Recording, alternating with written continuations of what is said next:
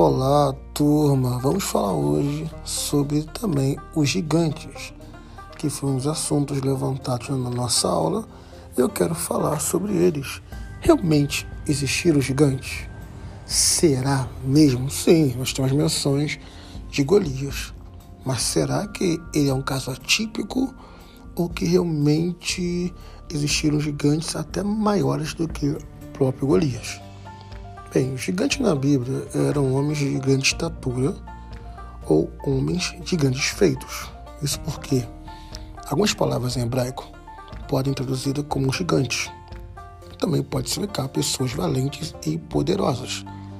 Mas, de fato, a Bíblia fala que havia alguns homens de grande estatura na antiguidade. Inclusive, os textos bíblicos mencionam os nomes de alguns desses.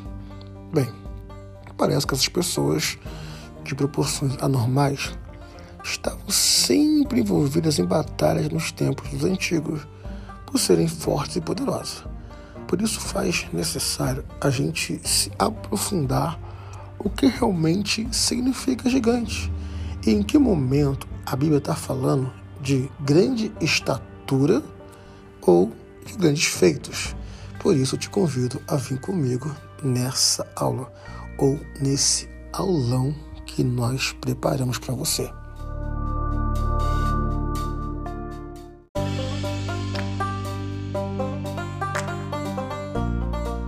Olá, voltando então com os significados dos gigantes.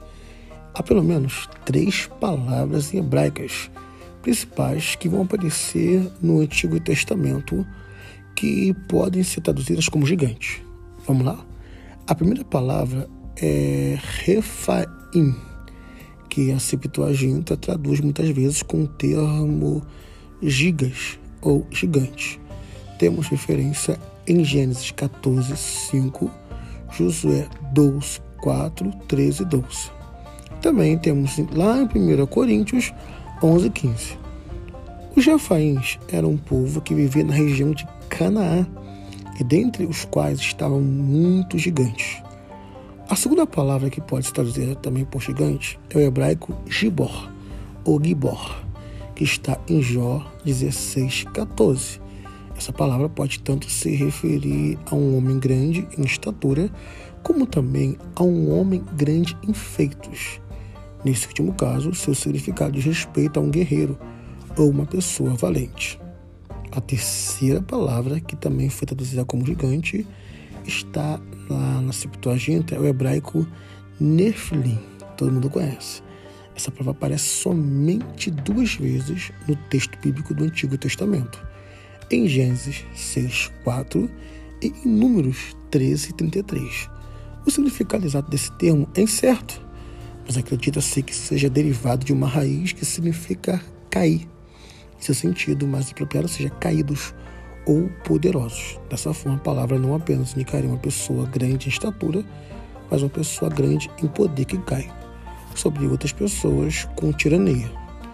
Há ainda outras palavras na Bíblia que, designam, que vão designar alguns grupos associados ao conceito de pessoas de grande estatura, como os anaquins, os emins e os zanzumins.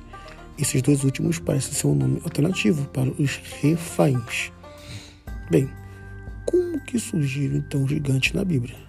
Gente, existem muitas teorias fantasiosas sobre como surgiu a origem dos gigantes, que vão se assemelhar a vários aspectos, a mitologia dos povos antigos, e a maioria dessas teorias é proveniente de uma forma muito tradicional que a interpretação do texto de Gênesis 6.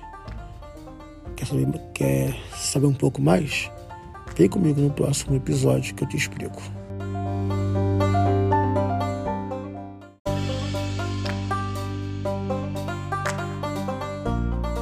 Opa, voltamos aqui com a nossa aula do gigante. O texto bíblico parece dizer que os gigantes surgiram de relacionamentos entre os filhos de Deus e as filhas dos homens. A questão é que desde muito cedo rabinos judeus têm entendido que esses filhos de Deus eram anjos que tiveram relações com mulheres. E dessas relações surgiram então os gigantes. Mas a ideia de que os filhos de Deus eram anjos caídos não é a única interpretação desse texto. Textualmente, eles poderiam ser descendentes piedosos de Sete ou até mesmo os reis daquela época, que comumente eram chamados filhos dos deuses.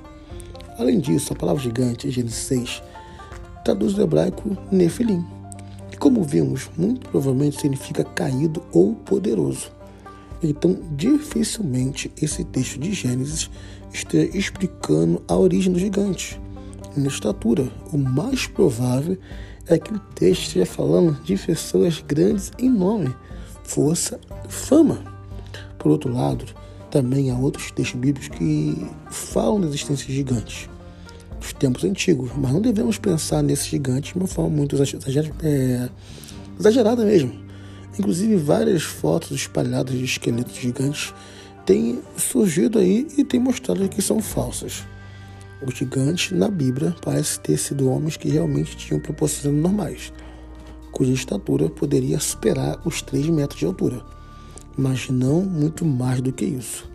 Temos o Deuteronômio 3, do 11, temos 1 Samuel 17, 4. Uma estatura assim não estaria tão distante de casos documentados na era moderna de pessoas que alcançaram mais de 2 metros e aí os seus 70, 80 centímetros.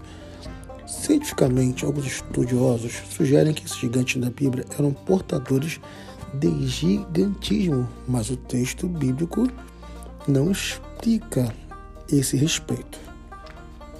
Na próxima aula, vou falar os nomes de alguns gigantes na Bíblia. Eles aparecem na Bíblia. Eu vou explicar aí um pouco sobre os descendentes de Anak, os, no caso dos Anakins, e vou fazer aí algumas comparações. Vamos desvendar o texto bíblico. Obrigado por estar comigo até esse momento. E aí, boa aula. Tamo junto, gente.